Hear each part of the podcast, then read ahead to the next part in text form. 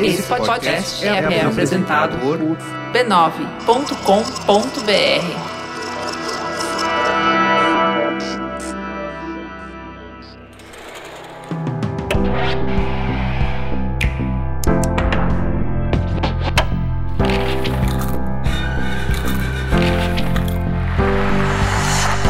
Mamileiros e bem-vindos ao Mamilos Cultura, o nosso espaço de reflexão a partir de produções culturais. Eu sou a Cris Bartz e hoje eu recebo a Mariana Stanich, que é diretora de comunicação e marketing da OSESP, e vem aqui conversar com a gente sobre essa preciosidade que eu fui visitar nesse final de semana e queria compartilhar com vocês.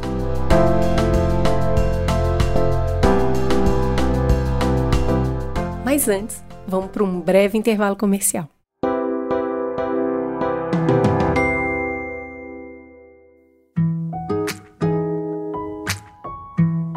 Vê a gente toda bonitona num quadro na televisão nem imagina as coisas que a gente já teve que inventar para conseguir gravar. Cris, lembra quando chegou a pandemia, a nossa primeira gravação remota? Até dentro do armário eu gravei para tentar melhorar o som. Menina, eu gosto de lembrar disso, mas você ficou toda contorcida, encolhida, de mau jeito ali em 40 minutos no mínimo. Tem jeito, toda jornada tem seus desafios. Por isso, deixa a dor com Dorflex. Dorflex age na dor e relaxa a tensão muscular e dura por horas. Dorflex é uma marca 100% brasileira e que ajuda os consumidores há mais de 50 anos a combater a dor.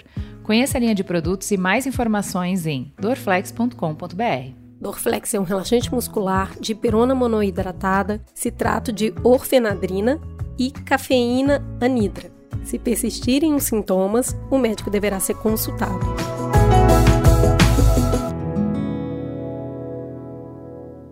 Mari, seja muito bem-vinda ao Mamilos. Mari, eu te chamei aqui porque eu moro em São Paulo há 15 anos e tô morrendo de vergonha, mas aqui confessando, nunca tinha ido à Sala São Paulo. Pô, a gente pode ficar aqui horas falando porque eu nunca tinha ido, mas felizmente nesse final de semana eu recebi o chamado, um convite para ir assistir e eu fiquei completamente extasiada pela beleza. Você chegou aqui, eu te falei, a hora que começou a tocar, eu comecei a chorar na hora. Eu fiquei arrebatada pela beleza da arquitetura, pela beleza do espetáculo, e eu decidi propor esse Mamilo Escultura para falar assim: não, eu quero convidar as pessoas para ir. Eu acho que o primeiro ponto, quando a gente começa a falar da Sala São Paulo, é falar da arquitetura em si. Né? Quando você chega, aquele prédio gigantesco, muito bem cuidado, e quando você entra na sala e sabe que aquilo era um jardim a céu aberto da estação de trem Sorocabana e que aquilo ali nos anos 90 estava meio largado, mas em dois anos, dois arquitetos muito arretados, o Nelson Dupré e o José Augusto Nepomuceno, transformaram aquela estação no que hoje a gente vê ali naquela sala maravilhosa. Conta um pouquinho desse projeto, de como isso surgiu e de como conseguiram colocar aquilo de pé. Muito legal. É, é um prédio suntuoso mesmo, né? né? Sabe que nos anos 20 a economia de São Paulo era pautada pelo café. E o escoamento de café se dava pela Estação da Luz, principalmente, que fica ali do lado também. E a estação ferroviária Sorocabana, que é a origem daquele prédio, foi construída para desafiar, inclusive, aquele monopólio. Então, ali, aquela construção era a primeira classe, eram os barões de café que frequentavam, a, a, a, né, que tinham acesso àquele espaço. Toda a arquitetura é uma ode ao café. Então, no piso você tem flores do café, nos vitrais você tem as cores do Brasil e as folhas do café, e por aí vai. Então, ele é realmente um monumento construído né, com essa finalidade. Essa obra ela demorou 12 anos para ser concluída, porque nos anos 30 teve a crise de 29. Então ela foi uma obra muito extensa. E o projeto não foi completado, por isso que existia aquele jardim de inverno. Então esse era um prédio tombado, ele parou de ser usado como estação, por um tempo virou um equipamento do governo, que enfim hospedava alguns outros eventos. A Orquestra Sinfônica do Estado de São Paulo foi fundada em 1954, completa 70 anos no ano que vem. No final dos anos 90, decide-se que a orquestra precisava de uma residência. A USESP precisa ter uma casa. E, então... e aí vamos fazer a casa do lado da estação de trem. Exato. E aí, como é que é isso? Visitaram diversos espaços possíveis, né? Então, o governador Mário Covas chama o secretário de Cultura, contrata-se é, o, o, arquiteto do Pre, o Nepomuceno era o engenheiro acústico, e eles vão visitar esses diversos espaços. O primeiro lugar que eles vão dentro da Sala São Paulo, do, do Complexo Cultural Júlio Prestes, onde foi feita a Sala São Paulo, é aquele lugar verdadeiramente adjacente, que a gente chama de Estação das Artes. Só que como esse prédio é um prédio tombado, você não pode fazer qualquer interferência, então você não pode fazer qualquer reforma. E eles olham aquele lugar e falam: puxa, aqui não vai caber. E eles estão indo embora quando eles passam por esse espaço aberto. Quando o prédio foi tombado, como as intempéries já tinham feito com que o chão tivesse que ser reformado algumas vezes, o chão não era tombado. E aquele é um espaço retangular que dava para fazer simplesmente a melhor sala de concertos à época. A Sala São Paulo já foi eleita né, como uma das dez principais melhores salas de concerto do mundo. Né? Então, ela tem mil características que fazem com que ela seja uma sala acusticamente ideal. Inclusive, um dos primeiros projetos no mundo onde o engenheiro acústico foi in incluído no processo desde o início, né? Desde então, a visita não foi, técnica. Faz uma sala e depois vem cá e melhora a acústica. Foi desde o início, eles duplaram e isso já foi uma inovação que foi levada para o mundo inteiro, né? Exato. Então, eu vou te dar dois exemplos aqui. Os assentos imitam um corpo humano. Para que a orquestra, quando ensaie, é, tenha a mesma percepção acústica do que com a sala vazia e com a, com a sala cheia. Então, as ondas sonoras que circulam por lá, se tiverem as pessoas ou se tiverem os assentos sozinhos, você consegue entender como que aquilo vai funcionar. O teto é completamente articulado, são 16 elevadores que funcionam. O teto ele faz parte é, da construção daquele repertório. Então, o maestro, quando chega e ensaia o repertório que vai tocar naquela semana, define como que ele vai querer. Aquele teto ele sobe até 24 metros, que seria uma acústica de catedral gótica, e ele desce para fazer um Gente, piano é recital, um piano sozinho, as pessoas em torno dele em cima do palco. Então, assim, é uma sala absolutamente adequada e maravilhosa. Né? Então ela tem tanto elemento. A iluminação é muito bonita. Parece que você está na sala de uma casa, ao mesmo tempo que você está num espaço enorme. Ele é aconchegante. Ele é muito aconchegante. Isso é mágico. Ele é muito aconchegante. Tem um momento de. Ah, então a, você entra na sala São Paulo é como se fosse um portal. Uhum. Né, aqueles vitrais, aquele prédio, ele é bonito, e eu curiosíssima para ver você fazer barulho, porque, gente, sério, a estação, você para o carro e você tá vendo a estação de trem. Não, realmente, é um portal você entra em outro lugar e você entra num lugar musical. Você já começou falando que a sala é a casa da OSESP. Como que funciona a OSESP? Uma das coisas mais interessantes que eu vi é a diversidade étnica cultural que compõe a orquestra de São Paulo. Conta um pouquinho da mágica que vai acontecer ali dentro da sala. Acho que começar a falar de uma orquestra, começar a falar da OSESP é falar primeiro sobre o princípio que rege uma orquestra. O princípio que rege a OSESP é a excelência. E a excelência, Cris, é, é, é um estado de espírito, não é um destino. Você não chega na excelência. Né? Então você está sempre buscando. É um lugar de altíssima performance. Se você tiver 95, 99% afinado, você está desafinado. Então, é uma equipe de altíssima performance. Então, existe toda um, uma hierarquia, uma, um regimento, uma maneira de funcionar entre todos os sopros, as cordas, a percussão. Quantos músicos compõem hoje? São 104 músicos que a gente tem, mais o coro da OSESP, com em torno de 50 é, músicos cantores. Como que essas pessoas chegam até lá? As audições são super difíceis, prova. a rotatividade então, é, é baixa. Prova, sim, as começa pessoas se inscrevem. envio de vídeo. É, e depois tem audições presenciais, é, são muito rigorosas, são muito rigorosas. Entraram nove pessoas, acho que nos últimos 12 anos. Então, assim, as provas são muito rigorosas. E ninguém sai, né? Quem entra não sai, então. Não, você. Porque, porque é diferente até de, de. Muitas vezes comparam com esporte de alta performance, mas o esporte, o seu corpo, ele tem um, um, um momento que ele entra em declínio. O músico não, o músico vai depurando, é mais com um vinho. Né? Então ele vai, ele vai ficando com mais destreza. E aí, é, a orquestra hoje ela é composta de pessoas de diferentes lugares de São Paulo, mas também de fora, né? De como, fora. como que é essa Torno composição de 30% hoje? dos músicos são é, estrangeiros, então as audições sim podem é, contar com pessoas de e fora. E a gente de onde que hoje faz parte? Nossa, de todos os lugares. Todos os lugares do planeta. Tem mais de 25 países representados lá dentro. Eu queria te contar um pouco como que funciona a temporada, que é a joia da coroa, assim, né? Que Conta. é o, o, o principal produto que a gente tem para você entender também um pouco como que é essa rotina. Então, em 2023, são 32 semanas, o que a gente chama de a temporada da OSESP. Cada semana, a OSESP vai se apresentar quinta-feira, sexta-feira às oito e meia da noite e sábado às quatro e meia da tarde, que foi o programa que você assistiu com a sua família. Para que isso aconteça, todas as semanas vai chegar um regente e ou um artista convidado, um solista, como você viu, é, pode ser brasileiro, pode ser de fora, pode não ter, inclusive, mas em muitas acontecem é, de ter. Semana passada que você viu teve, nessa semana a gente vai ter de novo convidados externos. Às terças-feiras de manhã eles ensaiam, terça tarde, quarta de manhã, quarta tarde, quinta de manhã já é um ensaio geral aberto a 22 reais, todo mundo convidado. Uau! É, o preço cheio, 22 reais. Quinta-feira à tarde descansa-se, quinta-feira à noite já tem o valendo, quinta, sexta e sábado. Domingo essas pessoas vão embora, segunda-feira chegam outros, terça-feira começa o ensaio. Os músicos estão sempre com quatro semanas. Então, assim, com pelo menos 30 dias de antecedência, eles recebem um repertório. Eu queria fazer essa paradinha para falar o que eu fui assistir. Eu fui assistir a regência do Merkel e a Esther Yu no violino. Gente, é um negócio muito impressionante. Assim, a, a Esther, quando ela toca, assim, deságua o mundo em volta dela.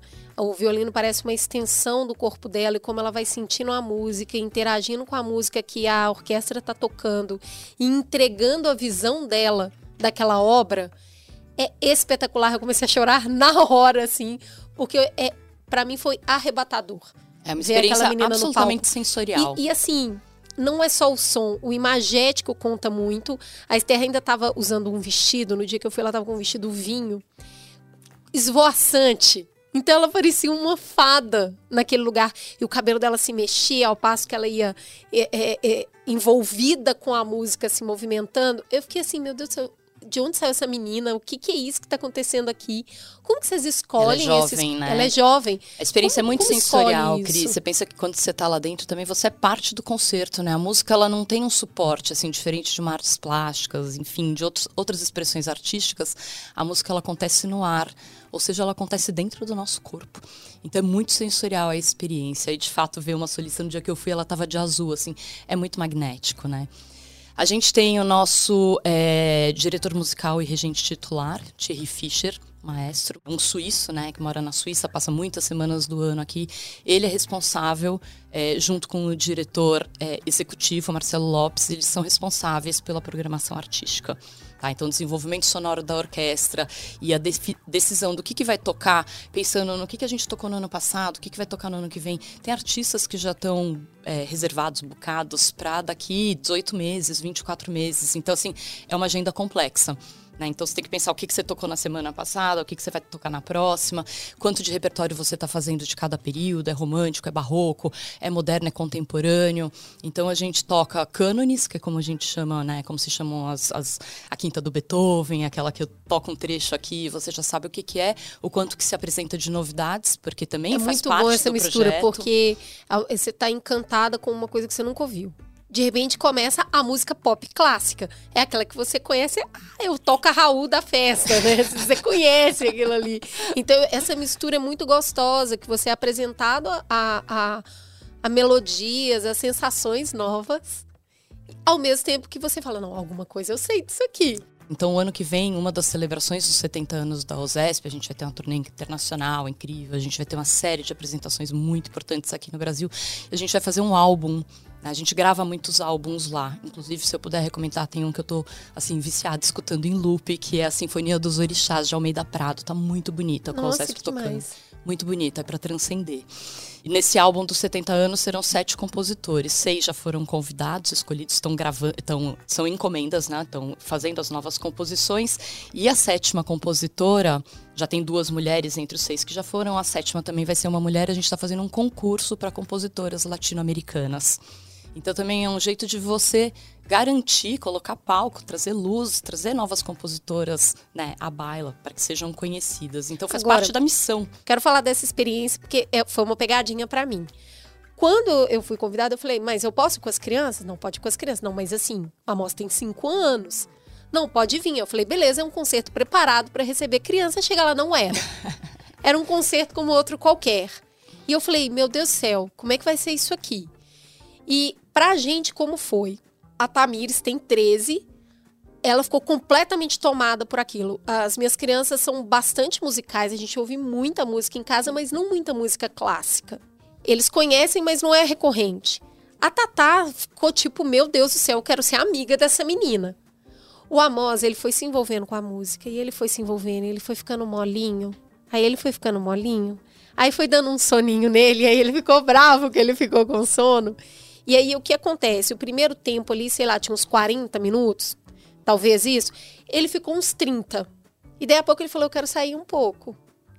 Aí eu, beleza, a gente saiu, andou lá. É, tem o café, tem tudo lá embaixo para receber as pessoas, sofá. E aí deu o intervalo, a gente voltou. Esse segundo tempo devia ter uns 30 minutos. Ele ficou uns 15 minutos e aí ele falou assim: deu para mim. E aí a gente saiu, eu acabei de assistir lá embaixo pela TV, ouvindo um pouco e tudo mais. E eu achei muito interessante essa experiência, uma experiência de trazer as crianças para um universo que é teoricamente meu, né? Que a gente visita o universo das crianças, as crianças visitam o nosso universo, e ali eu senti a mistura das duas coisas. Não era preparado para eles, mas não era impeditivo para que eles estivessem lá. Então tem duas coisas aqui que eu queria conversar com você. Para quem são os espetáculos e com que roupa ir? Maravilhosa. Eu adoro essa pergunta porque acho que ela é, enfim, você tocou num ponto importantíssimo. É para todo mundo, é de todo mundo. Diminuir as tensões é parte da nossa responsabilidade. Especificamente sobre o Com Que Roupa, eu vou trabalhando lá um ano e pouco. E eu escuto muito essa pergunta, né? Já deve ter levado, sei lá, umas 500 pessoas e todas me abraçam com essa alegria que você me abraçou quando entrei aqui hoje. Assim, obrigada por ter me trazido, me apresentado e me aproximado disso. E a pergunta é recorrente: com que roupa que eu vou? E a gente fez uma pequena peça, inclusive, um Reels no Instagram, que assim foi para todos os lugares e teve uma resposta muito boa. A Sala São Paulo não tem dress code, não existe uma regra de roupa. A gente fala que assim, vista-se de respeito. Existe ali, né, para a obra coletiva e para a experiência de todo mundo ser boa, é importante o silêncio. Né, durante a execução da obra. Então, assim, vem com a roupa que você se sentir confortável para você aproveitar aquilo. A gente tem concertos gratuitos. A gente tem os, os, ensaios abertos a 22 reais, que é uma outra experiência, não é um concerto. Você vê uma interação do maestro com a sua orquestra. A gente tem passe livre universitário. Então, todos os graduandos é, e pós-graduandos podem ir gratuitamente.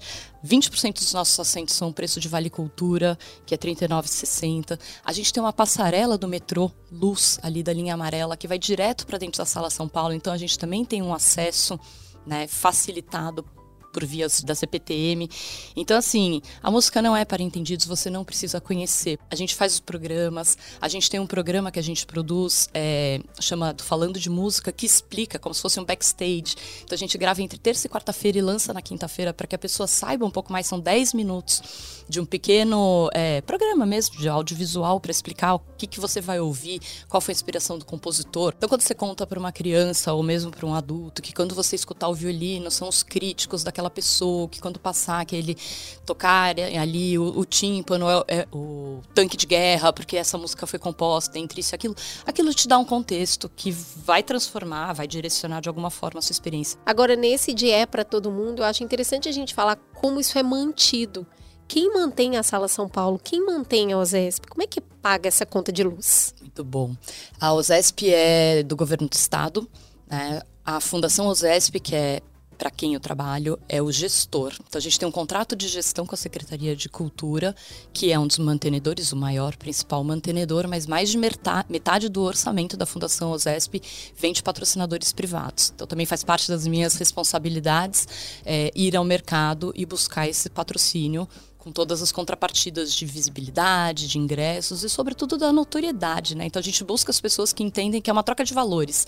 Você quer que na sociedade exista cultura, né? que essas obras sejam apresentadas aqui, que a nossa população tenha a possibilidade de, por preços absolutamente subsidiados, se encantarem dessa maneira. Então, mais de metade do orçamento são patrocínios via leis de incentivo federal, municipal, estadual.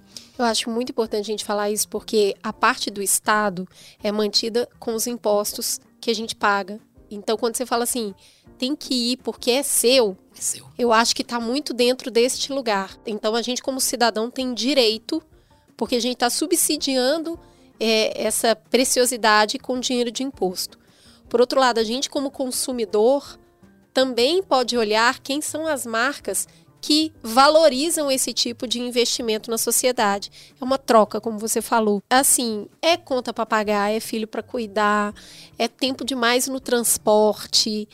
A vida é muito atribulada, as pessoas, a cidade é muito grande, então é tempo demais para chegar em casa, para sair de um lugar e se é, é deslocar para outro. Por que, que você acha que as pessoas precisam tirar esse tempo para curtir a orquestra, para ir até a sala. Por que, que isso é importante? Tem uma frase que eu gosto muito que fala que a arte existe porque a vida não basta. A gente precisa ter o contato com a arte para a gente ampliar possibilidades, perspectivas. Né? Eu não acho que a arte vai colocar em você é, alguma coisa que talvez não exista dentro de você, mas vai te fazer enxergar de uma forma diferente o mundo. Né? Vai te fazer ter um espírito crítico, vai te fazer viver emoções importantes, vai te fazer se conectar com um ideal de excelência, de beleza. É, uma sinfonia é uma obra conjunta. Né? Ninguém pode tocar uma sinfonia sozinho. Então, eu acho que o contato com a arte transforma as pessoas. Né? É isso que me faz acordar todos os dias. Dentro da USESP, além das apresentações, a gente tem projetos de educação muito importantes. É, então, assim, a formação de crianças, a formação Conta de jovens. um pouquinho desse, dessa parte, porque quando a gente pensa em música clássica, eu acho que muitas vezes você vai para pessoas mais velhas e essa elite, né? Esse lugar do ter acesso. E a OSESP hoje está preocupada em trazer isso para as crianças. Como que vocês fazem isso? A Fundação OSESP é uma fundação de cunho educacional, cultural e social. Então, na vertente educacional, a gente tem dois grandes pilares. Um que é de apreciação musical, que não é aprender instrumento, né, mas que é aprender a ouvir. Aprender a ouvir. Aprender tem muito a com mamilos isso, né? É. E, e, também tem o lado de formação. Então, na apreciação, nosso principal projeto é o Descubra a Orquestra, os professores podem se inscrever nesse, é, conteúdo, nesse, nesse, curso.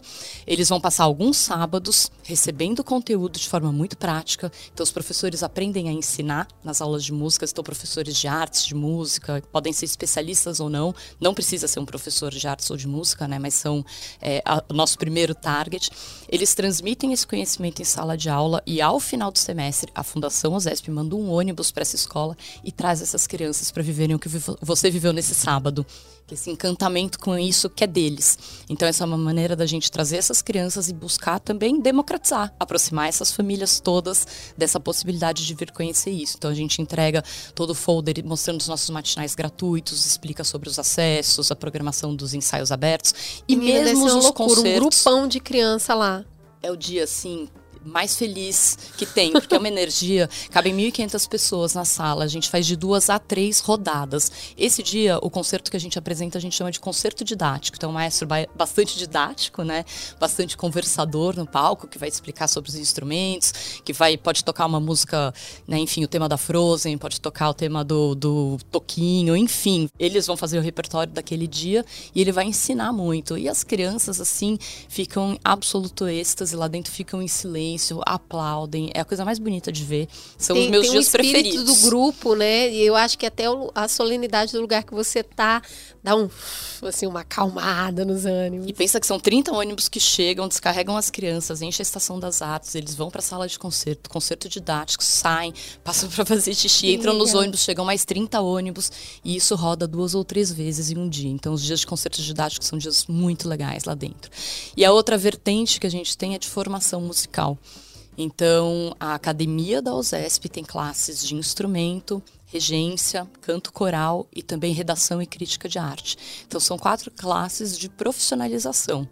Certificados também, então é como se fosse. Como é que as escolas fazem para ter acesso a isso? Eles entram em contato com vocês para falar, ah, a gente quer levar as crianças aí, é dessa maneira? Isso. osesp.arte.br, você encontra lá o Descubra a Orquestra e aí você, o professor se matricula ou a escola entra em contato com a gente, é super descomplicado, é tudo gratuito. E inclusive a gente traz para as escolas da rede pública, a gente traz as crianças.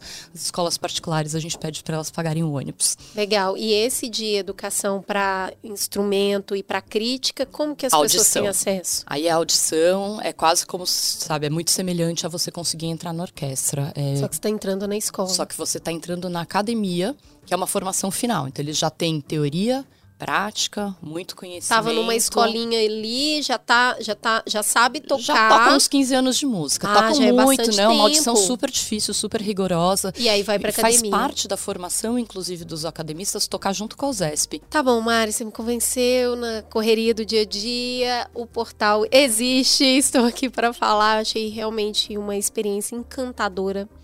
E eu queria que você finalizasse deixando esse convite para as pessoas. Quem vai ouvir esse programa e vai falar assim: quero. Onde que a pessoa vai para ela escolher o que ela quer assistir e comprar o ingresso e se preparar para essa experiência deliciosa? Cris, portal existe, é um certo antídoto na vida. Eu gosto de falar, convidar as pessoas para fazerem esse compromisso consigo, sabe? De ir lá. É autocuidado, né? É A gente tá autocuidado. falando tanto de saúde mental, de autocuidado, faça terapia, faça exercício físico. Mas eu acho que isso também é, né? Nem entramos, né, hoje nesse assunto, assim, mas é prevenção mesmo de saúde mental. Você ter contato com a arte, assim, e você. A 22 Fruir. reais, sabe? Eu acho que pra, Não é. uma, uma. E um- gratuidade, muita é, gratuidade. muita gratuidade. Eu acho que para um grupo muito grande de pessoas vai ser acessível. É um cuidado muito intenso, assim. É tipo uma sessão de cuidado, sabe? Sabe que logo antes de eu decidir, né, é, é, começar a trabalhar na, na Fundação OSESP, eu fui assistir um concerto e o meu chefe, que é o diretor executivo, Marcelo, me. Eu tava entrando assim na sala de concertos, ele virou para mim assim e falou: boa fruição. E Cris, esse verbo me bateu assim que eu entrei lá, eu fiquei fruir, fruir, gente. Que palavra que fazia tempo que eu não ouvia. E é isso, sabe? É estar presente, é saborear, é autocuidado. É fruir um espetáculo assim com presença plena naquilo e deixar as emoções te percorrerem. E o meu convite aqui é para que todos venham. Posso falar aqui do fim de semana para quem favor. for ficar? Então eu vou falar assim de coisas que vão acontecer nesse Vai, final que, de que é semana. imperdível, gente? Imperdível, gente. Bora estrear. Vai ficar no feriado Ou aqui em bora São revisitar. Paulo. Vai lá. Vai ter um concerto maravilhoso. Beethoven em Ravel no programa. Vai ter quinta, sexta, sábado. Tem um regente húngaro, um pianista suíço, a OSESP no palco. Eu acho bastante imperdível. No final de outubro a gente vai ter um outro projeto que são trilhas de heróis e heroínas. Então essa também é uma outra forma de democratização. Né? ano que vem a gente vai fazer sinfonia de animes. Então a gente faz alguns projetos que trazem um público div- distinto para que ele tenha essa primeira experiência. Então, heróis e heroínas aí no final de outubro. E eu acho que a melhor dica que eu posso deixar é a assinatura da OSESP. A gente é abre é vendas da assinatura agora em novembro. Tá? O assinante ele compra um pacote de uma série sinfônica, são nove. Você não paga taxa de conveniência, tem 20% de desconto. Então, assim, em cima de um preço que já é subsidiado, você tem uma grande vantagem é, econômica se você fizer a assinatura. E a gente tem, além do desconto, um banco de ingressos. Então, você faz esse compromisso com você de nove programas. Se você não quiser ir, você pode dar para alguém aquele ingresso daquele dia. Se você não quiser ir, mas quiser ir em outro dia, você devolve o ingresso desse dia no banco de ingressos e pega o ingresso para o outro dia, porque você escolheu algum outro programa, você teve algum imprevisto e não pode frequentar nesse dia.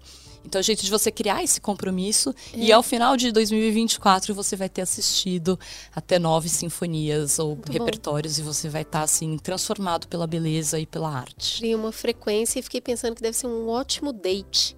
É, Não é mesmo? é um ótimo date. Olha né? isso. É bom pra família, é bom sozinho, é bom em grupo de amigas, É, é bom com o date, é bom pra, pra se divertir e estar com quem a gente gosta. é bom Curtindo vida. uma coisa muito bonita. Dividindo, compartilhando. Compartilhando, A fruição. sai Adorei de isso. Fruição. A Bora fruição. fruir. Mário, muito obrigada. Foi um prazer te receber. Eu espero que a gente troque mais em, em ano que vem, 70 anos, a gente juntos para continuar convidando as pessoas para essa beleza, essa preciosidade que é a Sala São Paulo, que é nossa. Que é então tem nossa, que usar. De todos nós. Prazer enorme, Cris. Te Obrigada. espero na sala, espero todos os mamileiros e mamiletes na Vamos. sala. É isso, temos um programa. Fica a gostosa sensação de mais uma Mamilos Cultura no ar. Beijo, gente.